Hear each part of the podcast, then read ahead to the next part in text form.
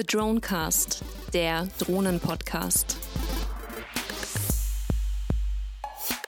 Hallo und herzlich willkommen zu der 24. Episode des Dronecasts, dem Drohnen-Podcasts. Die Sendung ist aufgenommen am 6.12. am Nikolaustag und äh, von der Stammmannschaft bin ich, der Tommy, heute alleine im Kanal, aber ich bin nicht ganz alleine, sondern äh, wir haben heute einen Gast, den wir auch gleich befragen werden zu äh, seinen Drohnenhintergründen und äh, was er überhaupt mit diesem ganzen, ganzen Thema zu tun hat. Ich bin sehr froh, dass wir den Tom Plümmer in der Sendung haben.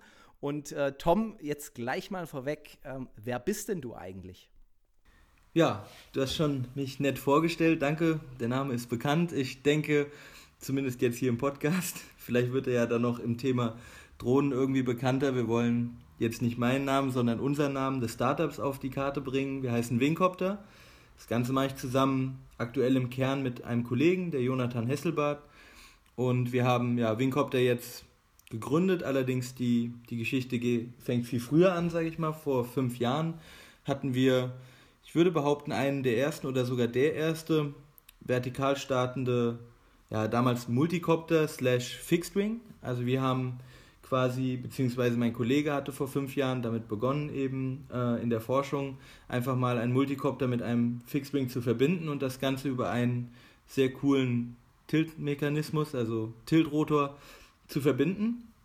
Ähm, in kurz, wir starten quasi vertikal, können schweben, landen vertikal, haben allerdings auch die ganzen Vorteile eines Fixed Wings, also effizientes, schnelles und weites Fliegen.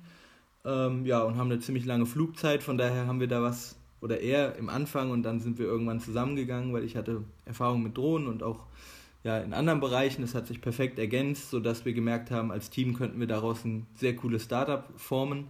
Und das ist dann Wingcopter geworden. Und heute denke ich immer noch einer der sehr spannenden Drohnen, die jetzt ab nächstem Jahr hoffentlich dann auch den Markt erreichen. Also wir wollen dann endlich mal RD abschließen und dann richtig ähm, das ganze Produkt rausbringen. Aber erstmal danke, Tommy, dass ich hier sein kann. Finde ich cool. Ja, Super, ich, ich freue mich auch. Wir haben uns ja äh, dieses Jahr auf einer Nutzfahrzeugmesse kennengelernt. Äh, da war am Rande der Messe ein, ein, ein Drohnenkongress und ähm, haben dann letztendlich spontan entschieden, dass du mal Teil unserer Sendung werden solltest und ents entsprechend freue ich mich eben außerordentlich, dass wir dich heute hier haben und bevor wir ein bisschen näher auf äh, Wingcopter nochmal eingehen, vielleicht doch nochmal zu dir, wie bist denn du ähm, überhaupt dazu gekommen, jetzt ein Startup zu gründen? Und du hattest ja kurz erwähnt, du hattest einen Hintergrund in Drohnen, ähm, vermutlich im Hobbybereich. Und, und wie, wie kam es dazu? Ja, also wir haben, ähm, wir haben uns halt vor zwei Jahren knapp kennengelernt und wie, wie erwähnt, gemerkt, dass es einfach wahnsinnig gut passt. Wir ergänzen uns. Äh, ich bin nicht der typische äh, Maschinenbauer, der jetzt äh, da wie mein Kollege rangegangen ist, wie, wie man es eben als Erfinder macht, also wirklich äh, CAD entwickelt, konstruiert, aerodynamisch berechnet, ähm, alle Parts zusammengekauft. Das, das, das war nicht mein Background. Mein Background kommt eigentlich aus einer ganz anderen Schiene. Ich habe viel mit Medien gearbeitet, zuletzt im Master Media Management studiert, also ein Teil Management, aber auch ein Teil ähm, ähm, ja, transmedial, also alle Mediensorten. Ich habe vorher sogar einen Bachelor in Film gemacht. Also eigentlich wirklich gar nichts mit Drohnen, weil Film. Wobei dann ja eben doch, weil äh, ich habe ab einem gewissen Punkt gemerkt, Film an sich machen viele. Äh, und das war so 2011 rum. Ähm, wie wäre es denn Film mit Drohnen? Das war damals noch, da war noch äh, Service-Drohnen, fing da gerade an, groß zu werden. Und ähm, ja, da habe ich einfach gedacht, dass es gibt nicht so viel Konkurrenz zu dem Zeitpunkt oder gab es zumindest nicht.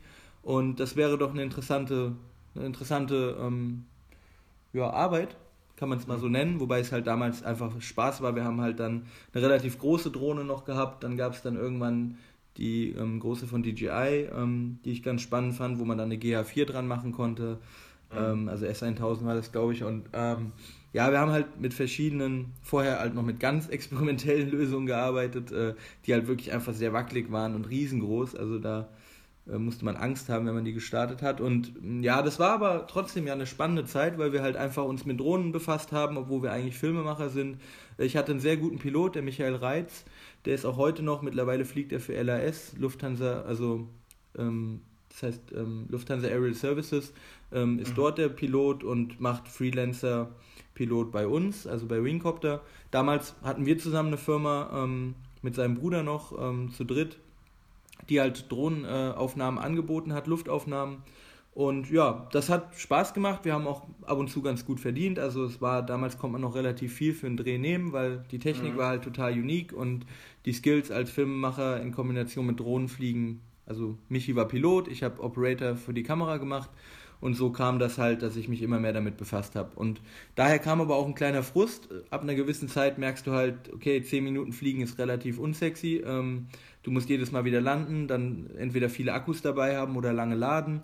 Die Geschwindigkeit ist super begrenzt, irgendwie 60 bis 80 km/h war nicht so wirklich, ja, ab und zu praktisch, aber auch nicht immer. Und eben die Reichweite war auch extrem begrenzt und da ist dann immer mehr der Wunsch gewachsen, ähm, gibt es nicht irgendwas, was viel besser ist als das, was ich kaufen kann. Und das gab es in dem Moment noch nicht.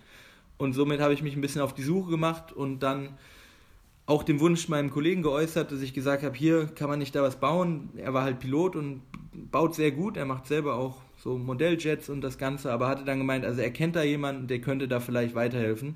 Das war dann der Jonathan und ähm, da habe ich ihn dann kennengelernt ähm, durch, diesen, durch diese Verbindung und ähm, ja, als ich gesehen habe, was Jonathan macht, damals hatte er schon erste Ansätze, Prototypen entwickelt, äh, ein paar Flugtests gemacht und es hat mich wahnsinnig begeistert und ich habe gesehen, da steckt wahnsinnig viel Potenzial drin, also in dem ersten Prototyp des Wingcopters. Und habe ihm vorgeschlagen, guck mal, ich habe viele Skills in dem Bereich, äh, ich kann mir gut vorstellen, ähm, die Skills, die du hast, habe ich nicht, dafür andere, wir könnten das ergänzen und daraus ein vermutlich sehr gutes Startup machen. Das war die Hoffnung mhm. oder zumindest der Wunsch und bis heute, denke ich, äh, hat sich das schon zum Teil sehr erfüllt und ja, das große Potenzial ist immer noch da und wir werden auch jetzt die nächsten paar Jahre, denke ich, nicht aufhören, da mega Gas zu geben. Aktuell halt mhm. echt Tag und Nacht, ja. Mhm. Super. Ähm, jetzt vielleicht doch ein bisschen näher dann zu eurem Produkt. Du hattest erwähnt, der Jonathan hatte schon früh mit äh, Vertical Takeoff and Land, äh, Fixed Wing Konstellationen Experimente gemacht. Äh, war das alles eine Eigenentwicklung oder hat er schon auf bestehenden Entwicklungen vielleicht auch aus dem Open Source Umfeld aufgesetzt? Also tatsächlich hat Jonathan da ziemliche Pionierarbeit geleistet, ähm, würde ich sagen, soweit ich das jetzt ähm, aus meiner, ja doch, also auf jeden Fall. Also was er auf jeden Fall gemacht hat, ist, er hat ähm, sich schon inspirieren lassen von der Osprey aber das hat ja nichts mit Drohnen zu tun. Von daher kann man da schon sagen, dass er das auf ein ganz neues Level gebracht hat. Also ähm, klar, es gab die Osprey, die kennt man vielleicht, äh, wer die Luftfahrt mag, der weiß, es gibt da dieses, das sind eigentlich zwei Helikopter, die halt ja vertikal abheben, dann schwenken, also auch Tiltrotoren, halt riesengroß, das ist ja dieses, dieses Riesenvieh, was auch mega viel Geld gekostet hat in der Entwicklung und auch so einige Male abgestürzt ist. Aber ja, das, also die Osprey ähm, V22 war auf jeden Fall eine Inspirationsquelle und dann halt der Gedanke, kann man das nicht mit vier machen?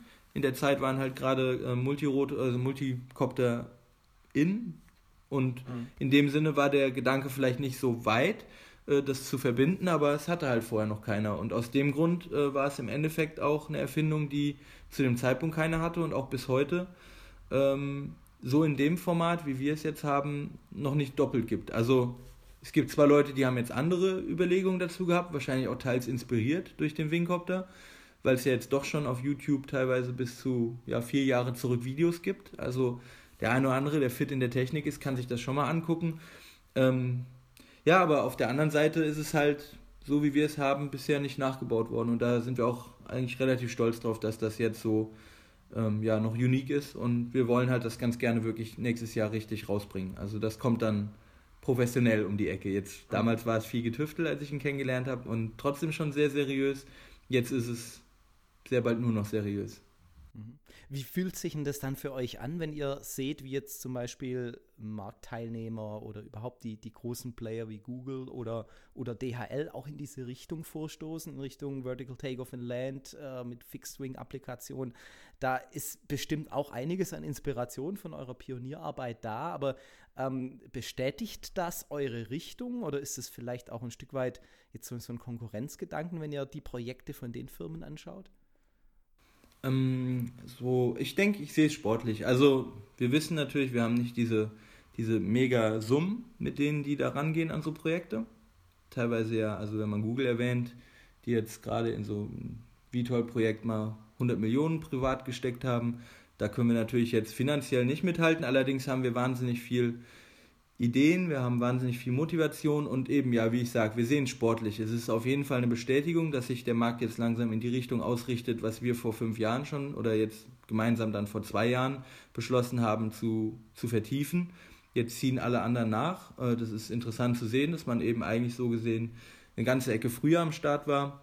Äh, wahrscheinlich eben auch bedingt durch die durch die äh, finanziellen fehlenden Mittel haben wir jetzt nicht den nötigen Speed um da oder gehabt, um da jetzt eben also wir hätten andersrum gesagt, wir hätten wahrscheinlich, wir wären noch ein Stück weiter, wenn wir jetzt mega viel Kohle gehabt hätten, jetzt mal so, muss keine 100 Millionen sein, aber ein paar wären ganz nett gewesen.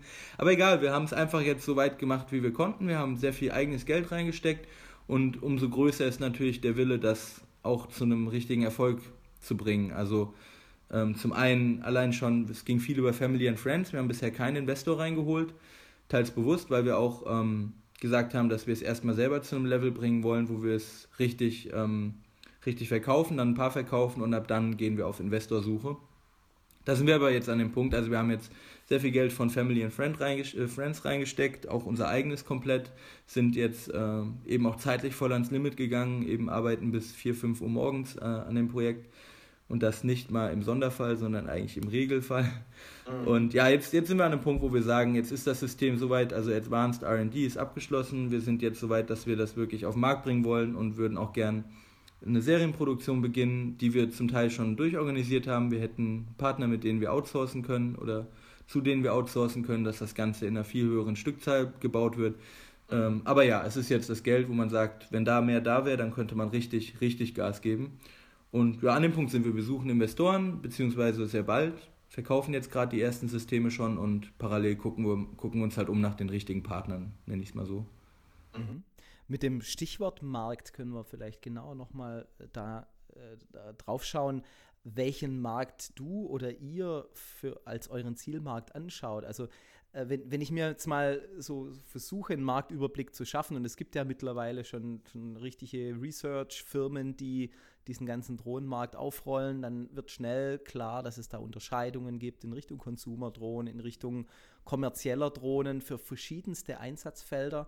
Wie würdest du euren Zielmarkt bezeichnen und äh, woran macht ihr das dann auch fest, also wie eure Entwicklung dann ähm, mit neuen Ideen gespeist wird? Ja, also wir, wir, gucken natürlich immer die ganze Zeit, was entsteht Neues. Man kennt auch die, die Liste ungefähr, was alles möglich ist. Also teilweise, was sind, ähm, was sind Märkte, die noch kommen äh, und was sind Märkte, die schon da sind. Also jetzt aktuell, was da ist oder wo wir jetzt auch unsere ersten zwei Kunden haben, zu denen wir diesen Monat und nächsten Monat ausliefern, ist einmal ähm, Mapping und das andere ist Monitoring. Also Mapping äh, bezieht sich in meister Hinsicht auf Geo-Anwendungen, also Geoinformationen.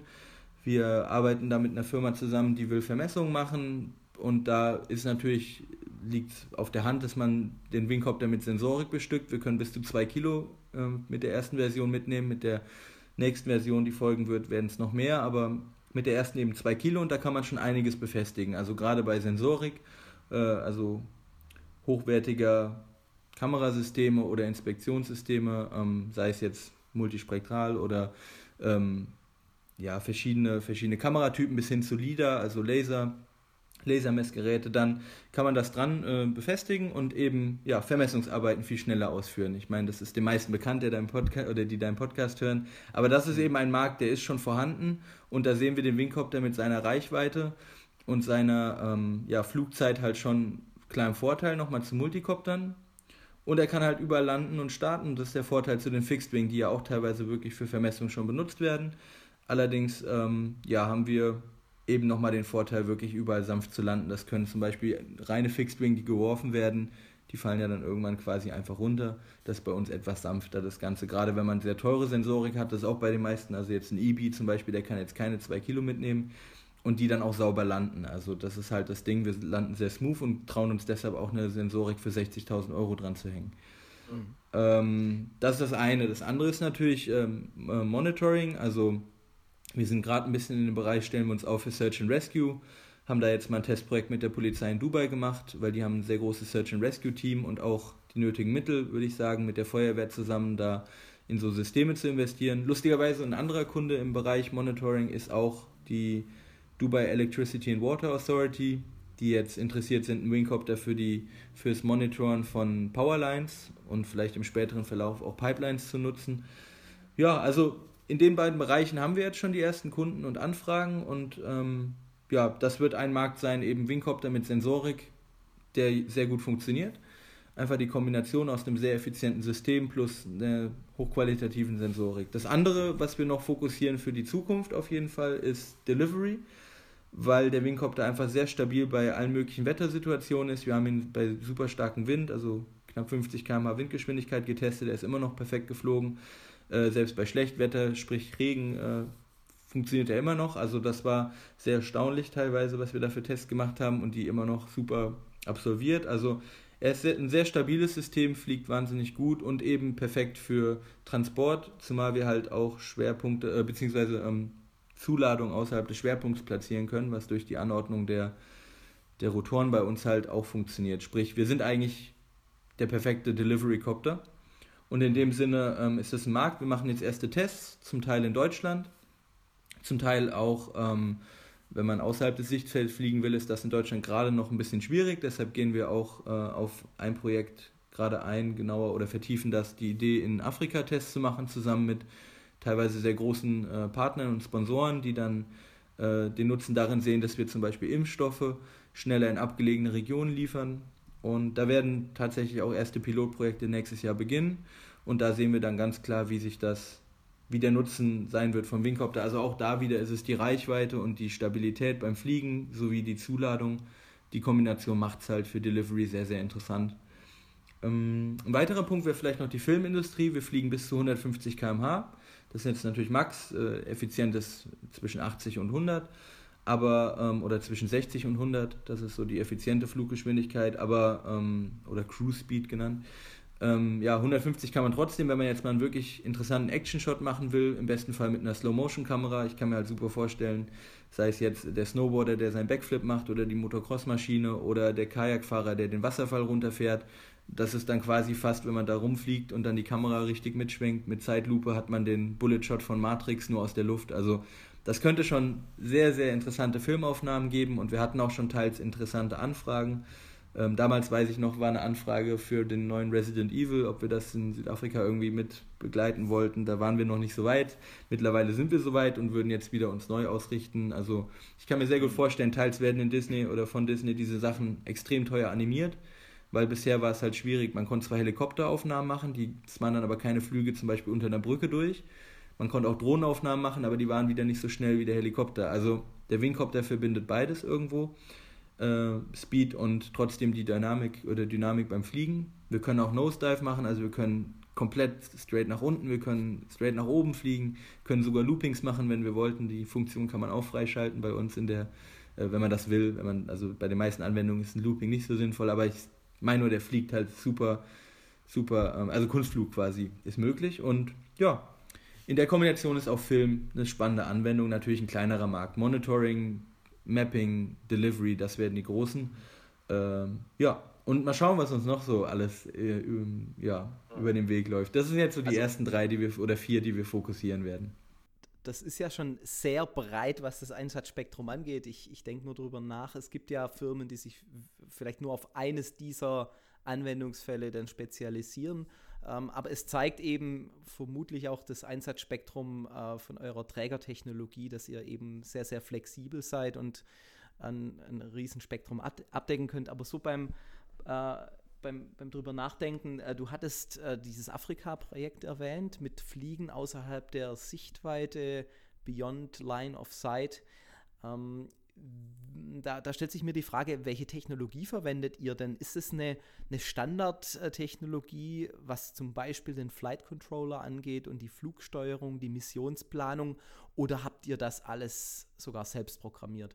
Ähm, ja, also der Jonathan programmiert das meiste selber, tatsächlich. Wir greifen natürlich teils auch auf Lösungen zurück, haben jetzt auch eine ganz interessante neue Partnerschaft vermutlich vor der Tür, weil wir halt lange gesucht haben, mit wem man da zusammengehen kann. Wir würden halt am liebsten eine komplett eigene, äh, also komplett alles selbst machen. Da haben wir aber nicht die Zeit und das Geld, zumal auch die Manpower noch begrenzt ist. Wir machen ja fast alles, also man kämpft halt als junges Startup im Drohnenbereich an zehn Fronten, wenn man nicht gerade äh, irgendwie 10, 20 Leute hat. Ähm, wir haben zwar wirklich fleißige Helfer, aber man kann sie halt, wenn man sie nicht Fulltime bezahlen kann, auch nicht Fulltime einspannen. Von daher haben wir jetzt geguckt und da äh, zeichnet sich ab, dass wir jetzt mit, mit einem interessanten neuen Partner wahrscheinlich zusammengehen und dann gemeinsam weiterentwickeln. Allerdings die ersten Züge hat der Jonathan schon selbst gemacht, also gerade die Kombination, dass das eben zwei Drohnentypen vereint, muss man ja auch irgendwie programmiertechnisch hinkriegen. Und das ist auch ein bisschen so der Clou des Ganzen, unter anderem natürlich neben, den, äh, neben dem Leichtbau und den, den Schwenkarmen und so weiter. Ähm, ja, also da denke ich, ist, also mein, mein Kollege, ich muss da mich ausklinken, ich habe andere Fähigkeiten. Ähm, ja, und, und gerade zu diesem ähm, delikaten Bereich, dem Übergang vom vertikalen Flug hin zum, äh, zum Gleitflug äh, mit der Tragfläche, äh, da sagtest du, das, das war wirklich ein, äh, ein, ein, wichtiger Schritt, den ihr da gemacht habt. Aber wie, welche Flugeigenschaften ähm, habt ihr denn da genau in diesem Übergangsbereich? Ich stelle mir so vor, dass der der Flug dann relativ instabil werden kann. Und wenn ich mir jetzt so vorstelle, ich möchte eine Kamera an oder einen Kameraschwenk haben, der zunächst vertikal nach oben geht und dann ganz langsam in so einen Gleitflug übergeht, kann euer System das gewährleisten oder gibt es da heute noch Grenzen, wo er sagt, ja, bei so einer Geschwindigkeit von 10, 20 km/h, da ist es eher instabil und dann muss das System erst beschleunigen, um dann wieder in stabilen Flug überzugehen. Wie flexibel seid ihr da?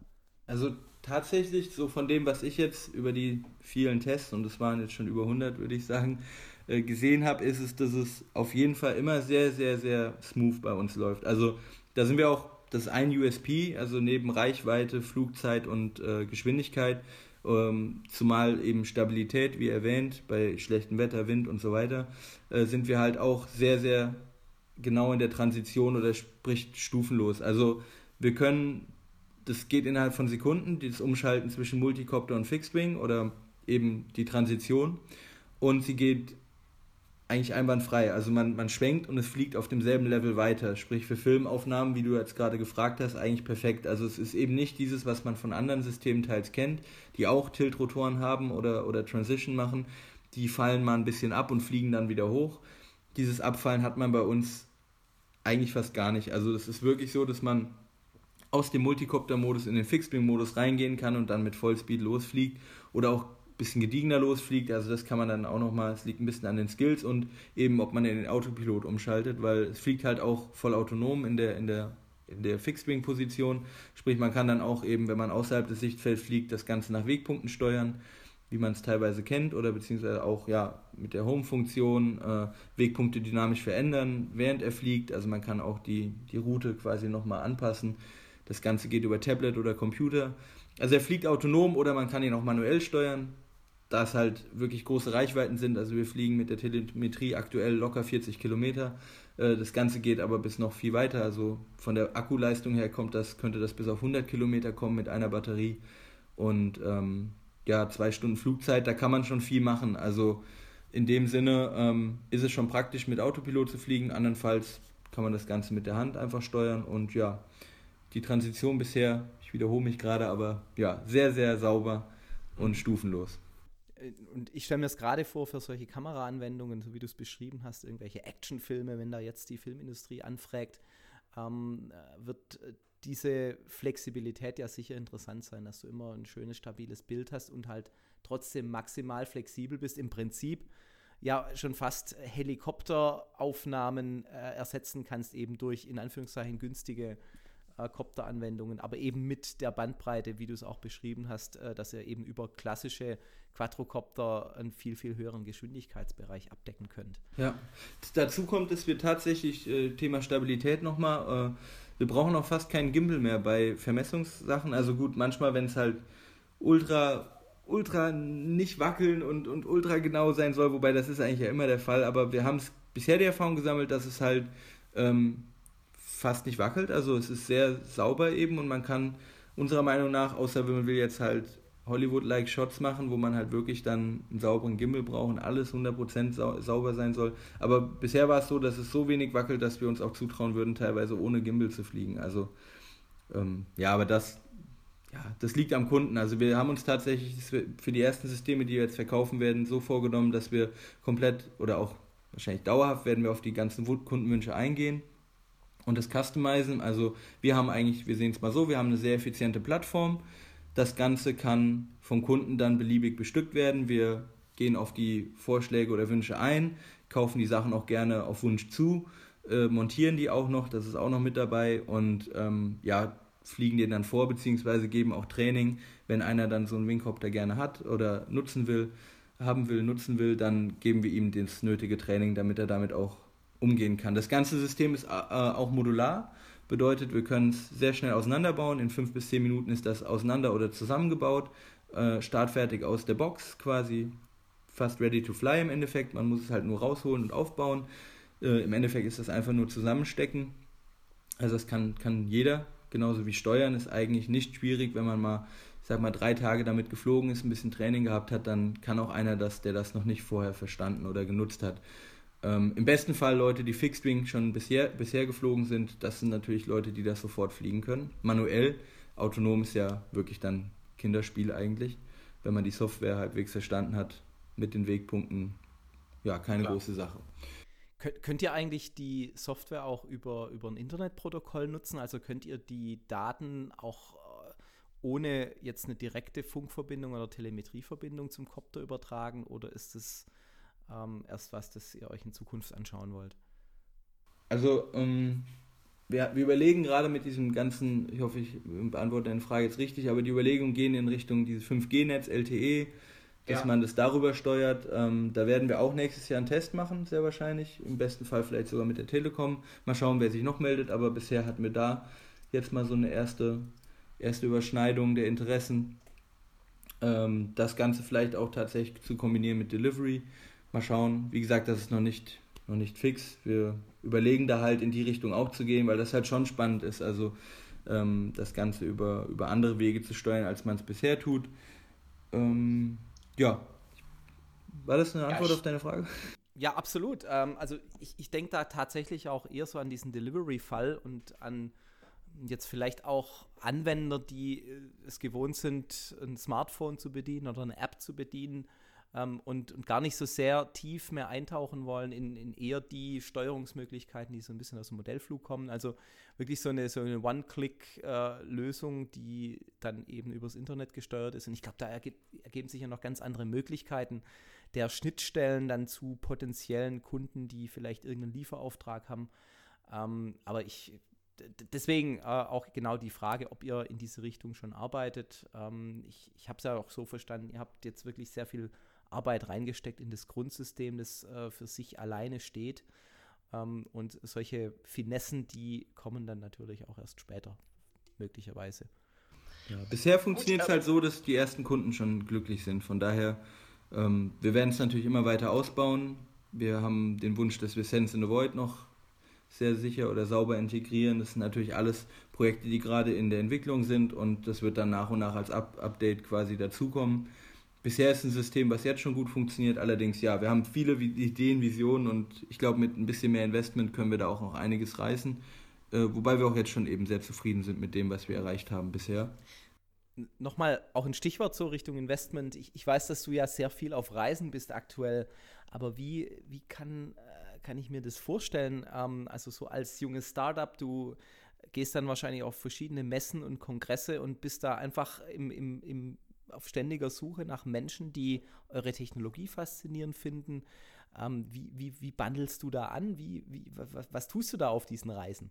Ja, also es ist eine spannende Zeit, definitiv. Wir gehen da ein bisschen, ähm, eben weil wir müssen halt kosteneffizient arbeiten. Das heißt, wir stecken das meiste Geld auf jeden Fall in die Weiterentwicklung der Technik wenn dann ab und zu nochmal, wobei auch Messen ab und an, definitiv nicht das meiste Geld da rein, aber manchmal denken wir doch, dass es wichtig wäre, auf der einen oder anderen Messe zu sein. Ab und zu oder des Öfteren klappt das mit Einladungen, dass wir auch irgendwohin eingeladen werden. Ich war zum Beispiel in Singapur, Indonesien. Ähm, wir waren jetzt relativ lange in Afrika, weil das auch super spannende Synergien sich da gerade ergeben. Ähm, ja, also es macht, es ist nicht nur, ist nicht nur, dass ich Leute suche, ich äh, finde es einfach, oder doch, ja, also es ist einfach spannend. Man, man steht da, man zeigt das neue System oder den Wingcopter und äh, guckt einfach ein bisschen. Man lässt äh, so, ich finde die Reaktion wahnsinnig spannend der Leute. Also viele bleiben stehen, sind erstaunt, was ist das jetzt, wollen sehen, wie der Schwenkarm funktioniert. Und also es ist einfach spannend zu sehen, wie sind die Reaktionen und zum Teil auch die Fragen, die gestellt werden, aber auch die Leute, die man dadurch eben kennenlernt. Also ähm, ich halte auch gerne mal einen Vortrag und ja, danach gibt es immer super spannende Gespräche und es sind schon viele, viele äh, sehr gute Synergien dadurch entstanden. Es gibt ja doch einige, die jetzt sich auf diesen neuen Markt einstellen und spannende Ideen haben. Ich will auch nicht sagen, dass wir da die Einzigen sind mit einem wahnsinnig coolen System oder mit wahnsinnig coolen Gedanken. Also da gibt es eine ganze Bandbreite von Leuten auf verschiedensten äh, Arten, also oder verschiedenen, also von der Hardware über Software. Äh, es gibt ja in dem ganzen Drohnenmarkt so viele Segmente und ähm, ja, man lernt halt ganz viele davon kennen. Das sind dann die, die die die Technik verstehen. Dann gibt es aber auch viele, die einfach gerne ihr Geld da rein investieren würden und äh, man kommt dann zu interessanten Gesprächen. Es gibt viele äh, Kunden, mit denen man redet, potenzielle Kunden, sage ich mal, die ähm, halt vorher im besten Fall auch schon Drohnen genutzt haben, aber auch da wieder die Grenzen festgestellt haben und die sich nach neuen Systemen jetzt langsam umgucken. Also ich würde mal sagen, die letzten zwei, drei Jahre wurden Multicopter häufig genutzt und auch teilweise Fixed Wing. Und jetzt sind die Leute ein bisschen müde von den vorhandenen Systemen und suchen dann doch auch wirklich die nächste Steigerung. Also es ist, ja, es ist super viel passiert die letzten Monate, eben viele Eindrücke, aber ich würde es alles als wahnsinnig positiv bewerten und es hat sich sehr gelohnt. Und ja, wie erwähnt, sehr viele sehr spannende Synergien sind daraus entstanden. Unter anderem, dass wir uns zum Beispiel kennengelernt haben. Hätte ich auf der IAA, glaube ich, nicht die, den kleinen Vortrag gehalten, dann hätten wir uns vielleicht nie begegnet oder wären wir uns nicht begegnet. Also das ist eine von den vielen hundert äh, ja. tollen neuen Kontakten. Eine, Super. Ja. Ähm, vielleicht nochmal so ein bisschen auch der Ausblick jetzt, ähm, wohin die Reise für diese ganze Branche gehen könnte. Ähm, und machen wir es nochmal an dem Thema Logistik fest. Du hattest es ja auch als einen potenziellen Anwendungsfall genannt, der ja noch gar nicht so richtig erschlossen ist. Also auch äh, hattest du gesagt, Richtung Kamera, in Richtung Agriculture oder Vermessung, da gibt es schon kommerzielle Produkte, erfolgreiche kommerzielle Produkte. Ähm, und das Thema Drohnenlogistik, wenn ich mir das jetzt so ein bisschen äh, aus der Ferne anschaue, ist es immer so ein, ein, Schritt nach vorn, wieder ein Schritt zurück und, und äh, keiner äh, tut so richtig was, weil natürlich äh, regulativ da noch ganz große Barrieren vor uns stehen. Und trotzdem äh, sind die, die großen Player immer und fortwährend dran, ähm, dieses Themenfeld auch medial und kommunikativ zu bespielen. Ähm, aber was, was erwartest denn du, ab wann ähm, vielleicht auch in, in, in unseren Gefilden, also vielleicht auch in Deutschland, sowas wie ein, eine, eine Logistikanwendung über, über Aerial Delivery möglich sein wird? Also ich glaube, vieles liegt nicht unbedingt an der Technik, sondern an den Gesetzen. Tatsächlich wären technologisch gesehen, glaube ich, viele schon. Also unser System wäre zum Beispiel, ich kann jetzt mal von mir sprechen oder von uns, ähm, unser System wäre heutiger Stand schon bereit, zumindest technisch die Hürde zu überwinden, viele Kilometer zu fliegen und was auszuliefern. Klar, das kann man auch immer noch optimieren. Wie ist das dann mit dem automatischen Ablassen von der Box oder und so weiter? Da haben wir jetzt zwar auch äh, tollerweise mit dem Fraunhofer auch eine der Synergien von den Messen äh, mit dem Fraunhofer Institut zusammen ähm, ja eine Partnerschaft begonnen, kann man mal so sagen. Die machen, die sind da schon sehr weit mit der Delivery Box und mit dem Mechanismus zum ähm, ja, Annehmen der Box und Ablassen der Box. Also ähm, wie gesagt, aber optimieren kann man immer noch. Trotzdem von der Technik sehe ich da die wenigsten Grenzen. Eher die Grenzen kommen ganz klar durch das Gesetz aktuell. Man darf nur 100 Meter hoch fliegen. Man darf ähm, ja zwischen 5, je nach Bundesland 5 und 10 Kilo darf die Drohne schwer sein. Darüber gibt es schon wieder wegen dieser ganzen Einzelaufstiegsgenehmigungsgeschichte Probleme. Ähm, ja, Reichweiten sowieso nicht außerhalb des Sichtfelds. Das ist ja gerade noch das größte Ding beim Wingcopter. Eigentlich sind wir genau spezialisiert darauf, dass wir außerhalb des Sichtfelds fliegen können, eben 40 Kilometer plus. Und ähm, ja, das ist natürlich schade, wenn man dann nur irgendwie ein, zwei Kilometer fliegen darf, weil man dann schon wieder zurückkommen muss. Also da warten wir gerade eben noch auf, die, auf den Durchbruch. Da sind ja auch schon ganz viele am Werk. Also ist jetzt gar nicht so, als es da stillstand. Da wird viel gemacht und ich glaube auch von verschiedensten Institutionen bis hin zur, zur Bundesregierung, glaube ich, sind da Interessen, auch da das zu öffnen, zumindest vielleicht Hobby, vielleicht nicht so wirklich, aber industrielle Anwendungen schon zu ermöglichen. Da müssen wir halt ein bisschen Geduld haben und ja, das auch beobachten oder teilweise kann man auch mitreden, wenn man da sich reinhängt, ähm, wobei es da auch schon die nötigen Verbände und so weiter gibt. Also die Gesetze sind halt noch das Entscheidende und solange das noch nicht vorhanden ist, weichen wir jetzt aus und gehen halt dahin, wo es möglich ist, sprich erste Pilotprojekte in Afrika. Wir waren eben auch in Indonesien, wo wir halt im Agriculture-Bereich, da kann man halt auch Hektar und Hektar fliegen. Also ähm, man kann schon Länder finden, wo man das einsetzen kann und auch den Wingcopter jetzt schon verkaufen könnte. Allerdings, ja, wäre es natürlich toll, wenn da mal irgendwann die Regelung kommt, dass das Klar, wir sind auch für Sicherheit auf jeden Fall. Also Safety First in dem Sinne ist wichtig, eventuell Redundanz oder dass man gewisse Richtlinien definitiv einhält, Tracking, was man alles noch einbauen kann in die Drohne, damit sie den entsprechenden Regeln äh, gerecht wird. Aber es wäre halt toll, wenn man generell den Markt eröffnet, weil bisher warten halt, glaube ich, alle drauf. Und ab der Minute, wo das dann auch erlaubt wird, geht es wahrscheinlich ziemlich ordentlich los. Also ich denke, ja, es ist wie so ein Countdown, der jetzt abläuft und dann startet die Rakete, wenn es dann soweit ist. Also für uns, aber auch für viele andere. Auf eine Jahreszahl oder eine Prognose würdest du dich aber heute nicht, äh, nicht verlassen oder darauf abzielen. Äh, du, du sprichst natürlich von dem Countdown, aber wo die Uhr da steht, äh, das ist immer noch ein bisschen Glaskugel lesen, oder?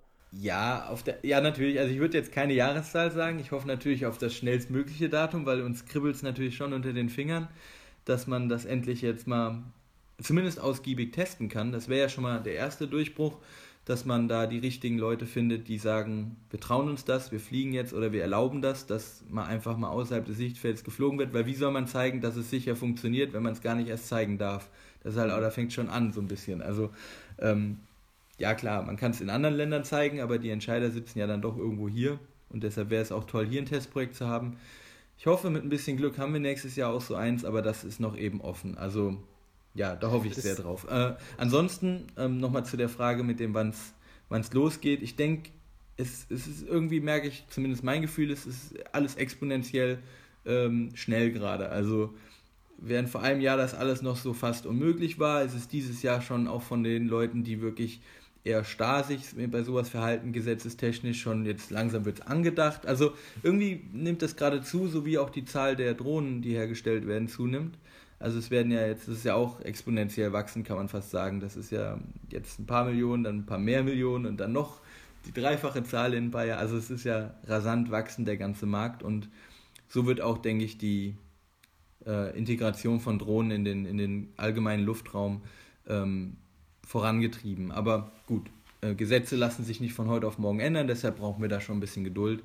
Und hoffentlich kommt einfach was Vernünftiges bei rum, was beiden Themen gerecht wird. Einmal dem Markt und einmal auch der Sicherheit. Also, ja. Ich denke schon, ja, jetzt, irgendwann jetzt, wird sich da geeinigt. Jetzt kannst du ja den äh, Gesetzgebungsprozess tatsächlich anderen überlassen. Äh, die, die, die Frage, äh, die sich mir da stellt, ist, spielen da Startups überhaupt eine Rolle? Also kann eine Firma wie beispielsweise Wingcopter äh, sich, äh, oder nicht sich, aber generell äh, es leisten, an so einem Prozess, wie er jetzt beispielsweise von der deutschen Flugsicherung ja gestartet wurde, dass es da äh, auch technische Regelungen gibt, die Sicherheit zu gewährleisten. Äh, kann ein Startup wie Wingcopter da eine Rolle spielen oder fokussiert euch lieber jetzt erstmal aufs Kerngeschäft und überlasst den, äh, die Wegbereitung der regulativen äh, Welt den großen Spielern? Also ähm, zum Teil doch, denk schon. Also wir, wir können zum Beispiel ähm, irgendwo zeigen, dass, dass es Systeme gibt, die das zum einen technisch können, so weit fliegen und so weiter und trotzdem auch das Ganze sehr, sehr sicher. Ähm, zum anderen kann man halt, ja, also ich, schwierig einzuschätzen. Ich will mich jetzt nicht aus dem Fenster hängen und sagen, klar, da, da können wir mitmischen, aber irgendwo denke ich, hat man schon auch eine Stimme, selbst als kleines Startup oder als, als Startup, was gerade beginnt ähm, zum einen, weil wir halt eben was erfunden haben, was jetzt einfach genau das, das könnte, was es noch nicht, was es noch nicht, ähm, was man noch nicht nutzen darf. Äh, also muss man jetzt überlegen, wie kann man das möglich machen. Und zum anderen, ja gut, wir haben auch vielleicht ähm, ein bisschen Politik gemacht in der Hinsicht, durch die ganzen ja, Messen, Konferenzen und so weiter, hat man da doch ein bisschen an Bekanntheit gewonnen. Wir hatten zum Beispiel Glück, dass Frau Brigitte Zipries äh, bei uns zu Besuch war in der Werkstatt, äh, nachdem wir sie in, auf der ILA kennengelernt haben also der großen äh, Luftfahrtausstellung, ähm, war sie dann tatsächlich persönlich bei uns und hat dann auch, ähm, ja, ihr hat das Ganze sehr gefallen und auch ihre Hilfe angeboten. Und ich denke einfach, solche Kontakte zu Politik und auch deutsche Flugsicherung, wenn es gerade angesprochen wurde, ähm, die sind auch sehr, sehr nett. Also bei denen zum Beispiel fühle ich mich sehr wohl in dem Sinne, dass sie, die sind wirklich pro Drohne, auch wenn sie die Sicherheit natürlich in den Vordergrund stellen, was ich, wie schon betont, auch richtig finde. Aber sie haben sie haben sich da sehr offen gezeigt, dass man da zum Beispiel auch ähm, zusammen überlegen kann oder zu, zumindest äh, zusammen auch vielleicht Tests mal durchführt. Äh, und sowas ist natürlich klasse. Und wenn man dann gemeinsam zeigt, dass sowas möglich ist, dann ist das natürlich für beide Seiten Win-Win. Und äh, an der Stelle denke ich, oder auf dem Weg denke ich, können wir wirklich auch da ein bisschen mitwirken. Ja, lass uns zum Abschluss noch ein bisschen weiter in die Zukunft schauen äh, oder vielleicht erstmal noch in die unmittelbarere Zukunft. So, so, so ein, ein, Plan, wo, wo, siehst du Wingcopter in einem Jahr stehen? Also was wollt ihr bis dahin erreicht haben? Zunächst mal. Ja, okay, also in einem Jahr ist jetzt ja sehr noch überschaubar. Wir würden natürlich gerne dann ähm, bis dahin auf dem Markt sein. Wir würden gerne ein serienreifes Produkt oder auch die Serienproduktion am Laufen haben äh, in einem Jahr wäre es auch schön oder in der Zeit von jetzt bis, bis Ende nächsten Jahres dann den richtigen Partner oder Investor gefunden zu haben, mit dem man wirklich große Schritte geht. Wir haben aktuell schon, wie, wie, gesagt, die ersten Gespräche und gucken jetzt ein bisschen konzentrierter in die Richtung. Ähm, lassen uns da aber auch Zeit und nicht drängen, weil wir einfach denken, der Richtige ist wichtiger als das große Geld. Also lieber man baut gemeinsam mit jemandem was auf, mit dem es auch irgendwo noch, also wir machen das auch, weil wir es halt lieben. Uns macht es halt auch Spaß und das muss es auch irgendwo zum einen noch bleiben. Klar, es ist auch irgendwo Business und es soll natürlich auch Geld generieren, aber es soll auch noch nach wie vor, ähm, ja, wir sind Überzeugungstäter, würde ich mal sagen und das wäre schön, wenn es so bleibt. Und ähm, ansonsten, ähm, ja, ich würde halt gerne den zivilen Bereich mich aufstellen. Ich finde, der Wingcopter, also Drohnen haben ja schon genug teilweise auch in der Vergangenheit, deshalb ist das Bild ja auch auf das, äh, gerade der Begriff Drohnen ja so negativ, äh, viel nicht so Gutes gemacht. Und ich würde gerne mehr die gute Seite äh, supporten oder pushen und ähm, ja, zum einen halt Märkte bedienen, die halt was Schönes, also wie zum Beispiel jetzt, äh, wenn man im, Agri im, Agrarbereich hilft, da dass die Pflanzenqualität äh, schneller überprüft werden kann oder neue Flächen gefunden werden oder ähm, ja auch teilweise eben bei Search and Rescue eher Leben gerettet werden. Das wären tolle Sachen eben. Ähm, was ich auch noch pushen würde im nächsten Jahr ist soziale Projekte. Das fände ich auch toll. Das ist ein bisschen mein Background. Ich war auch zwei Jahre in, in Afrika gelebt und dort ähm, mit, mit Kids gearbeitet und äh, quasi auch mein soziales Jahr dort gemacht und äh, oder freiwilliges soziales Jahr und halt eben den Background habe ich auch irgendwo und da bin ich noch dran äh, geblieben beziehungsweise würde das gerne so weit wieder aufgreifen mit dem Wingcopter-Projekt, dass man das verbinden kann und hatte zum Beispiel eine Idee jetzt, wir hatten mit Sea-Watch geredet und Jugend rettet und äh, die machen gerade wirklich lobenswerte Arbeit im Mittelmeer. Die haben jetzt in ihrer ersten Missionsrunde oder die haben ein paar Missionen gehabt, aber die haben innerhalb von knapp einem halben Jahr 6500 Menschen gerettet, ein paar mehr sogar.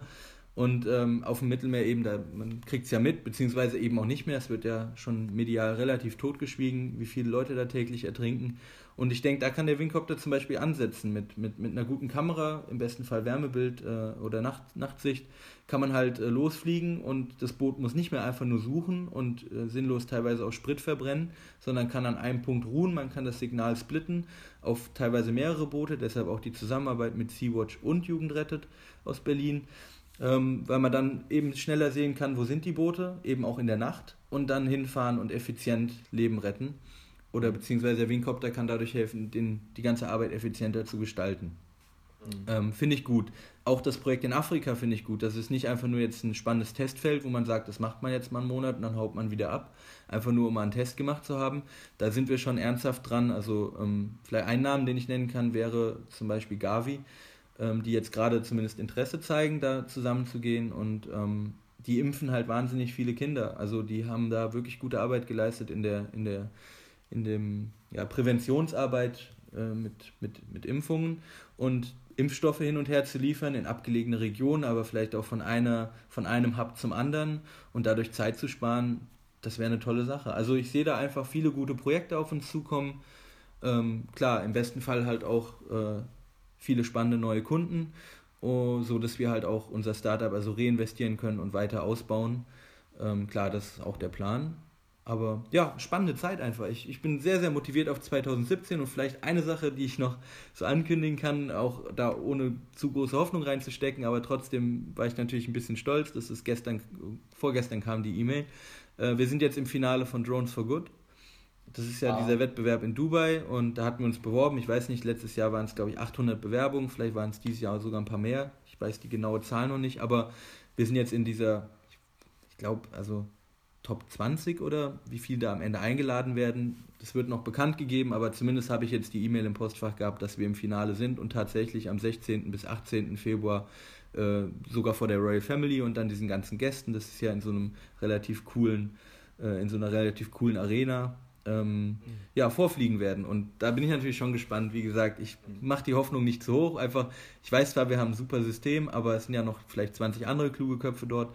Und ähm, die eine Million Dollar gibt es nur für eine Person am Ende. Mhm. Aber allein schon da zu sein, dabei zu sein und äh, ja, das System fortzuführen, das ist schon cool genug. Von daher, ja, wird ein cooles Jahr, glaube ich. Fängt schon ziemlich spannend an.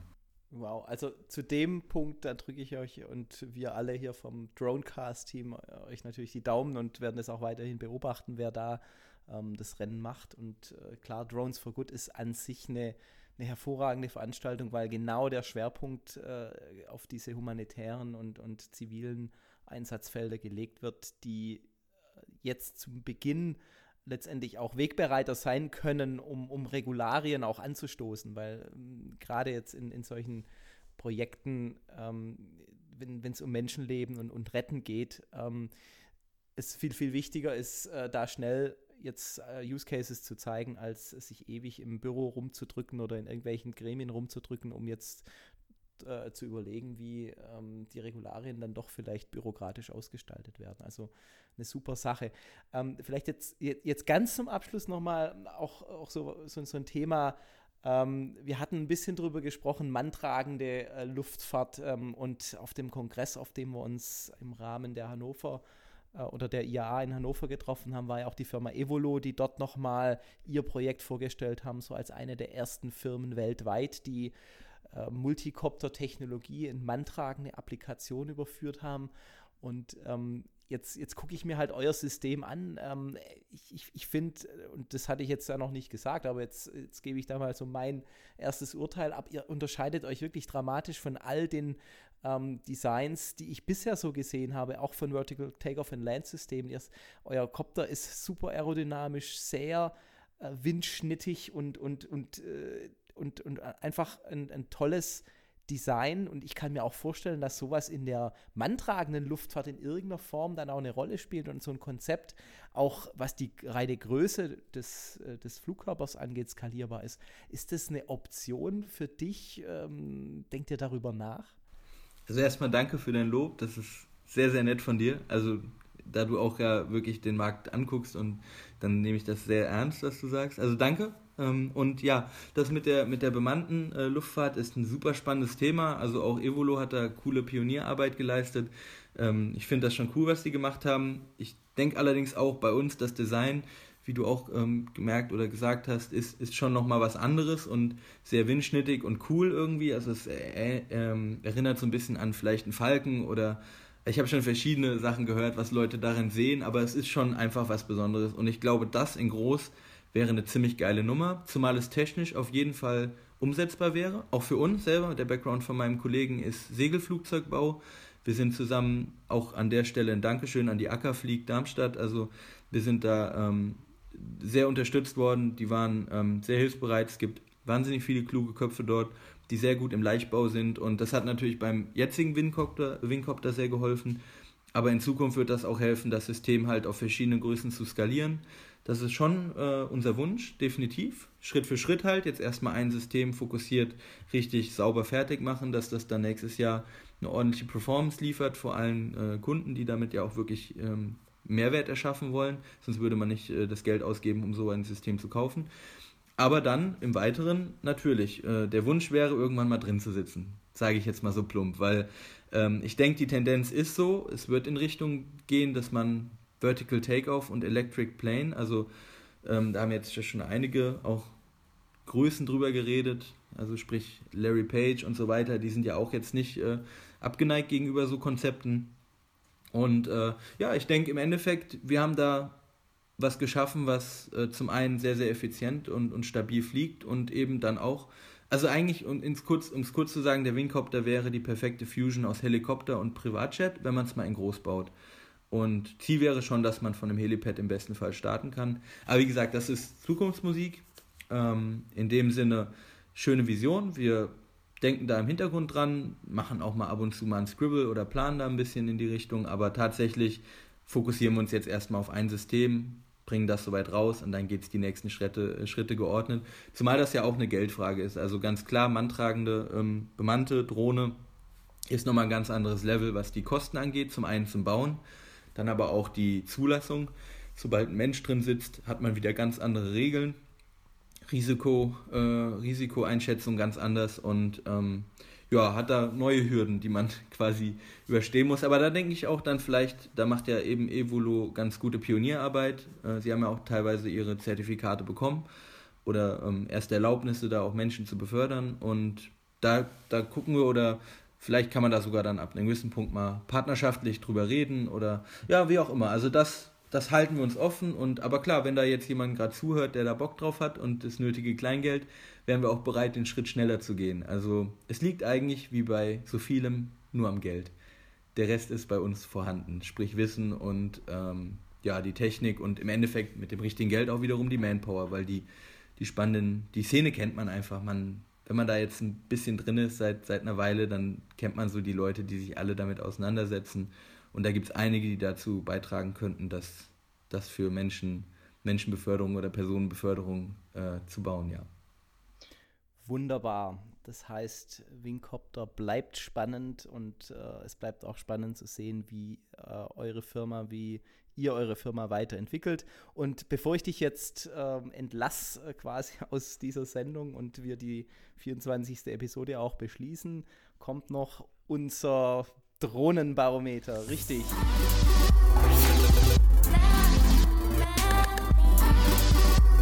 Das Drohnenbarometer. Genau. Ähm, und jetzt äh, ganz spontan natürlich die Frage: Wo steht dein Drohnenbarometer heute? Also ich bin also heute, gut, wenn du mich gerade so fragst, jetzt bin ich ja doch ziemlich happy. Wir hatten hier einen coolen Talk und ähm, ja, ich, ich äh, an sich, äh, ich bin, ich bin immer ein sehr positiver Mensch, von daher steht es relativ weit oben, wenn ich jetzt eine Zahl nennen muss. Ich würde mal sagen, ich nenne jetzt mal einfach die 8, aus dem Grund, dass es geht ja immer noch mehr, aber ich bin schon sehr zufrieden. Also wir wir, wie gesagt, geben alles und es gibt immer wieder tolle Momente. Jetzt zuletzt war die E-Mail ganz, ganz klasse, wo, wo man merkt, äh, es war gar nicht falsch, sich da zu bewerben.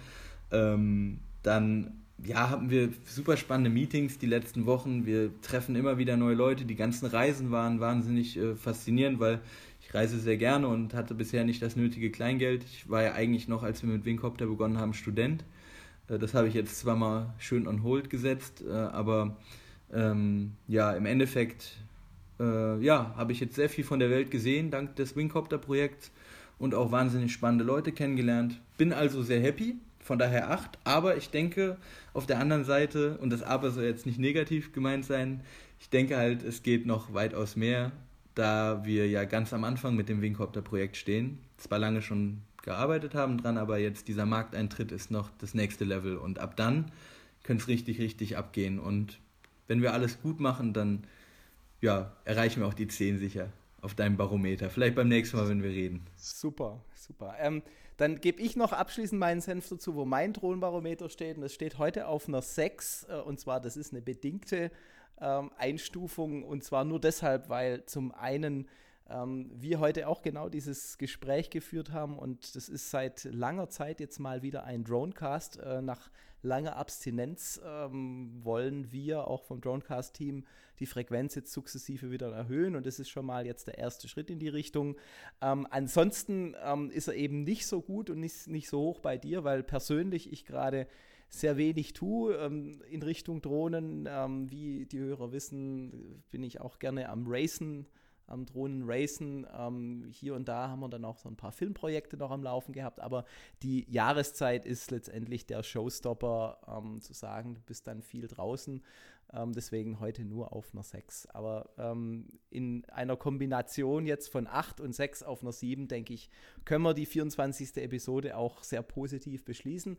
Ähm, Tom, vielen herzlichen Dank für deine Zeit, für deine ja doch sehr, sehr spannenden Erklärungen und die Einblicke in ein Drohnen-Startup und äh, ich freue mich einfach weiter zu verfolgen, wie es mit Wingcopter weitergeht und hoffe auch vielleicht in der Zukunft dich mal wieder begrüßen zu können in unserer Sendung, um dann zu schauen, wohin euch äh, dieses ganze Business getragen hat. Dankeschön, Tommy. War, war mir eine Ehre. Hat Spaß gemacht und gerne wieder. Wunderbar. Und das war's auch schon mit dem Drohnenbarometer. Tschüss aus Stuttgart. Und wo sitzt du gerade? Oh, ich bin gerade hier in Darmstadt ganz entspannt. Also, Darmstadt ist ganz nett eigentlich. Okay. Also, damit beschließen wir die Sendung. Herzlichen Dank. Bis dahin. Tschüss. Danke dir. Ciao. Das war The Dronecast, der Drohnen-Podcast. Die Talkrunde für Informationen, News und Wissenswertes rund um unbemannte Flugsysteme in Hobby und Business. Für weitere Informationen und Feedback zum Podcast besuchen Sie uns auf www.thedronecast.de und folgen Sie uns auf Facebook.